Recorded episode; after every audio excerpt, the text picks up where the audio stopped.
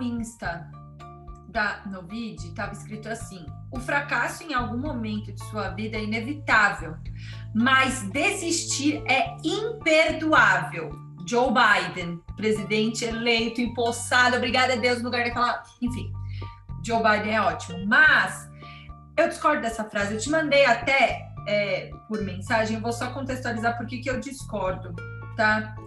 É, na minha leitura, e talvez isso seja um viés da, do meu lugar de fala enquanto empreendedora, é, eu vi muita gente se destruir é, tentando insistir em algo que ele estava.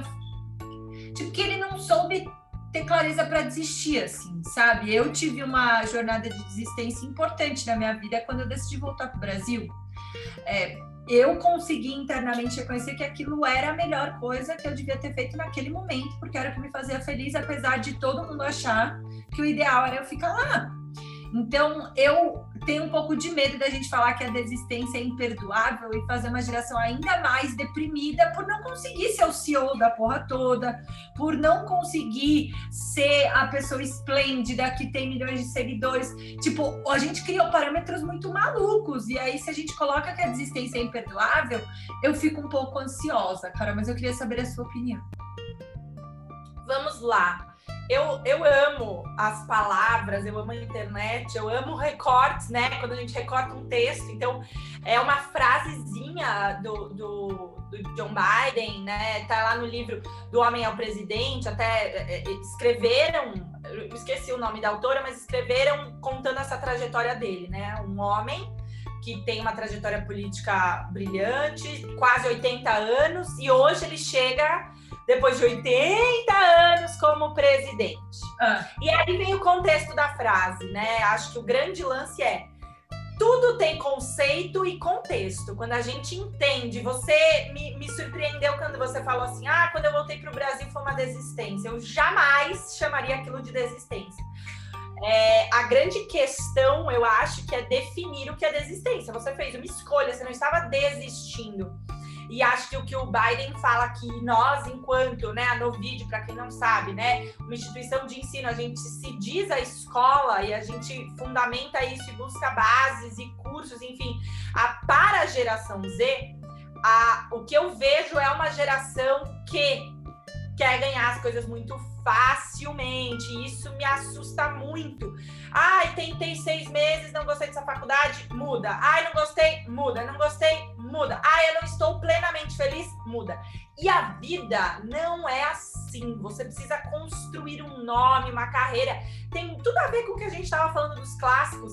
Machado de Assis teve N problemas para conseguir ser quem era. Vários autores foram reconhecidos postumamente, morreram na míngua, cagadíssimos. Aí você fala assim: o que, que, é a desistência? E é esse o processo de reflexão e autoconhecimento.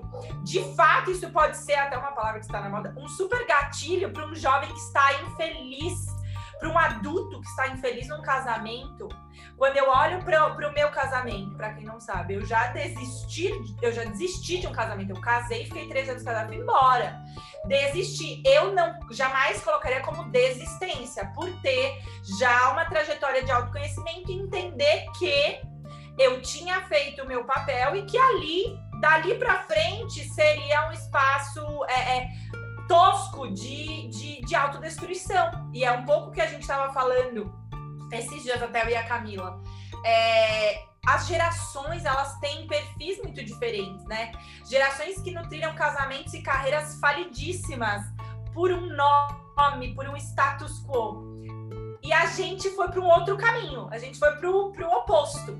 E acho que a grande discussão que a gente levanta aqui é, cara, você vai chegar a ser presidente com 80 anos. Você vai estudar, às vezes, seis anos, sete anos, para entrar numa faculdade pública de medicina, para fazer mais anos e anos de medicina. Só não consegue quem desiste. Eu falava muito isso para os meus alunos da minha trajetória dentro dos cursinhos. Só não consegue quem desiste É uma linha tênue? É, Camila. Quantas vezes, como plantonista e como professora, eu vi a pessoa com, assim, com olheira, professora, eu estudo há seis anos, eu tenho certeza que é medicina, mas minha família não pode pagar, eu não consigo. E na minha cabeça, olhando de fora, eu falava assim, cara, minha vontade era falar assim. Nada. Gente, mas você tá assim, seis anos, você já tava. Mas por que, que a gente não replanejou isso? Mas assim, eu não posso, eu não tenho direito.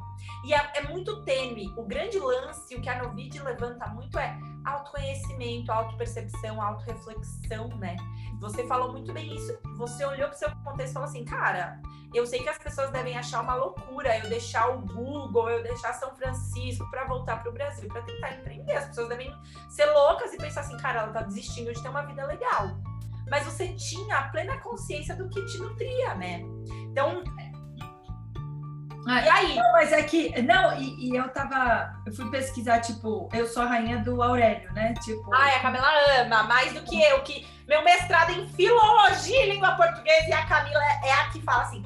Vem do grego, do latim. Eu, eu acho que eu fiquei com ranço disso, mas é. manda. Ó, não, mas desistência, pelo termo é, é, significado, desistência é a renúncia a um direito de que você é titular e aí eu fiquei refletindo quanto isso é importante. Né? Para que você possa desistir, primeiro você precisa ser titular. O que eu acho que as pessoas têm feito é elas sequer são titulares daquilo e elas criam histórias de desistência. Tipo, cara, eu falar que é titular, para mim, titular tem a ver com professor titular, é alguém que estudou muito. Óbvio que aqui tem o um sentido de direito, né? De jurídico, mas é, para você chegar a ser titular de alguma coisa, irmão, você vai ter que você vai ter que ralar. Então, eu acho que a desistência vem um pouco dessa sensação de você ir lá, ver qual é e ter clareza se você quer ou não quer. E aí você consegue ressignificar essa sua desistência para um aprendizado, para um equívoco, uma mudança, para uma escolha. Então, talvez o que separe a desistência é, de teimosia seja essa titularidade. Assim, quando você chega nesse supra-sumo em que você define o que, que você quer fazer, você consegue desistir, né? Você consegue. É, é, é tá tudo bem desistir. Mudar né? de rota. É. Não é uma desistência nunca, assim. Você não apaga o passado. O tempo e os seus passos são supremos, eles estão lá. Não adianta você achar que você vai desistir, mudar de carreira e vai apagar aquilo. Ah. Jamais. Não, mas é grande... que a titularidade, Carol, tem a ver com você decidir Eu amei dar o próximo passo, sabe? Você é dono daquilo. Ah. Eu fico pensando. Não tá desistindo por ninguém, né? Não, no Vale do Silício, a palavra desistir, assim, é tipo. What? Não, não pode desistir. Você vai ter que ficar pivotando, né? Inventar uma outra palavra para mudança de rota para poder não para poder não li, licenciar a desistência. Então, lá no Vale você não pode desistir, você tem que pivotar, que é mudar, ajusta a rota, né? Pivô, pivô, pivô. Você tem que insistir, sabe? E eu acho isso um pouco detrator internamente, porque às vezes você está fazendo aquilo não pela sua titularidade, pela sua vontade, pelo seu sonho. Você está fazendo por um entorno. As taxas de suicídio, as taxas de problema psicológico no Vale são bizarras. A gente acabou de perder um dos maiores empreendedores que esse mundo já viu, que é o Tony Shin, que, é, que era das Apos. Cara, ele tacou fogo na própria casa, entendeu? Não sabe ainda se foi ele ou. Enfim, mas ele claramente se suicidou porque usava droga, porque não conseguiu se aposentar, mas E aí ele não conseguiu desistir. Mano, tá, ele tipo fascínio por fogo, tá com fogo na casa. Tipo, para mim isso claramente é o retorno de uma cultura que chegou a inventar uma segunda palavra por não aceitar a desistência positiva, sabe?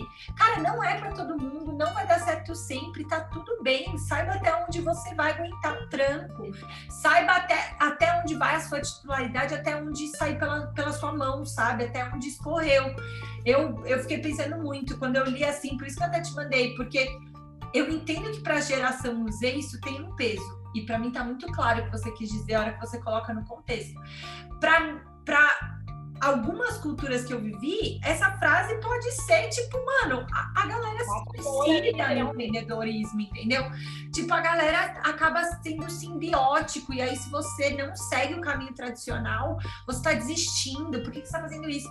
Sabe, tipo, enfim, quando eu vejo a minha trajetória de voltar para o Brasil tentar empreender, e aí as pessoas te julgarem por uma métrica que é delas e não tua, sabe? Tipo, tá, o que, que você quer? O que, que é ser bem sucedido no mundo do empreendedorismo? É ter levantado milhões? O que, que é isso, né? Então, enfim, eu acho que dependendo da geração, a desistência ganha um significado diferente, né? Dependendo não só da geração, mas do indivíduo. A, gera... a geração, e eu acho que isso tem a ver com uma única coisa o nível de autoconhecimento e autopercepção. Nós viemos de uma trajetória privilegiada nesse aspecto. A gente sempre foi incentivada a pensar, a seguir o próprio caminho, a ter né, um espaço autorreflexivo. Então, acho que a gente consegue definir, entender o lado bom e ruim de tudo na vida. Tudo, todos os conceitos, a partir de um espaço de autoconhecimento verdadeiro, porque também tem uma indústria aí da, da, do autoconhecimento e tal, que você terceiriza para o terapeuta. Não, não, não, não, não. É um deitar a cabeça no travesseiro e avaliar o, qual, qual é o próximo passo, se você de fato vai é, é, mudar de rota ou não. Ah, eu até postei no Insta hoje uma frase de um, de um filósofo de 1883. Eu fico pensando, mano, como é que pode uma pessoa em 1883 escrever uma parada que não, até hoje. Sócrates Sócrates, Aristóteles, você fica assim. Ah, John Maynard Keynes. John Maynard Keynes. Ele escreveu assim: a dificuldade não está nas novas ideias, mas em escapar das velhas.